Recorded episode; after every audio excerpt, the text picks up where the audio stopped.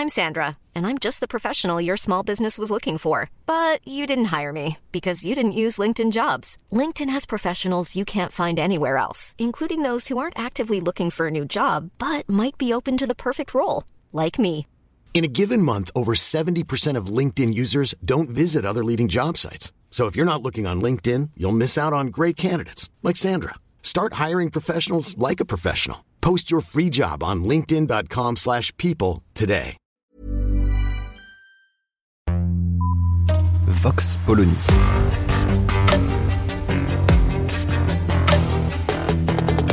L'actualité vue par la directrice du magazine Marianne, Natacha Polony.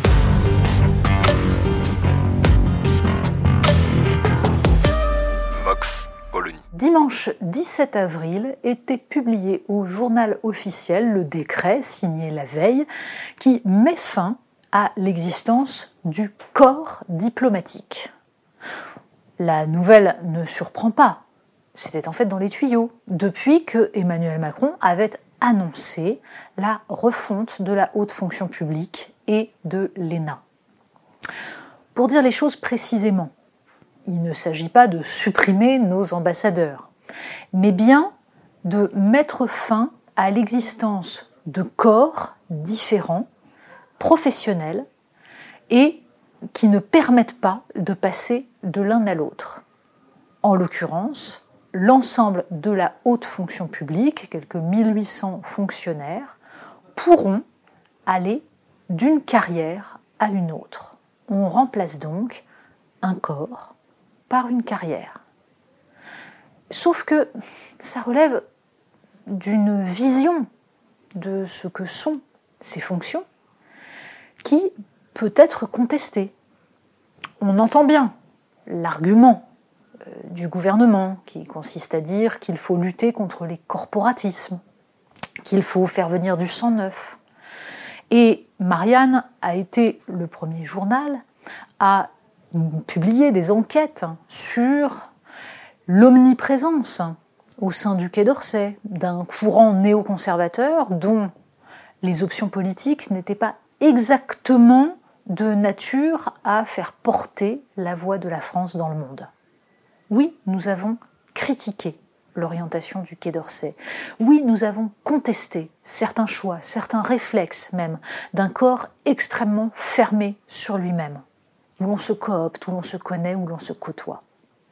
Pour autant, considérer que il n'y aurait nul besoin d'expérience diplomatique pour être ambassadeur, que quelqu'un qui a fait le reste de sa carrière comme préfet ou dans une autre administration pourrait tout à coup découvrir ce qu'est la diplomatie, n'est pas forcément une excellente idée et on comprend qu'il y ait des contestations de la part de gens qui veulent défendre l'idée d'un apprentissage, d'une expérience, bref, d'un cursus qui permet la qualité, la connaissance fine des choses.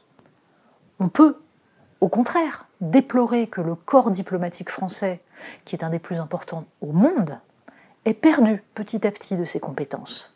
C'est à cela qu'il faut s'attaquer. La quasi-disparition des arabisants permettant une connaissance fine du monde arabe et donc là aussi une politique spécifique, non alignée de la France.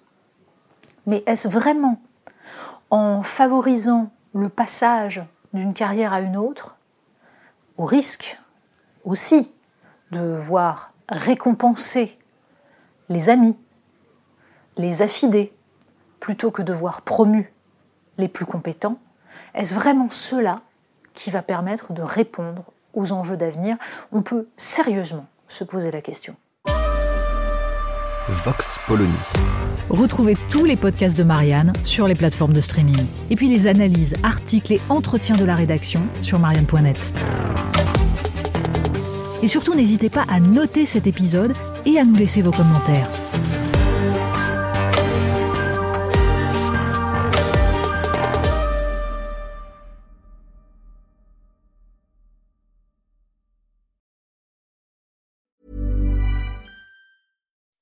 When you make decisions for your company, you look for the no brainers. If you have a lot of mailing to do, stamps.com is the ultimate no-brainer. Use the stamps.com mobile app to mail everything you need to keep your business running with up to 89% off USPS and UPS. Make the same no-brainer decision as over 1 million other businesses with stamps.com. Use code program for a special offer. That's stamps.com, code program.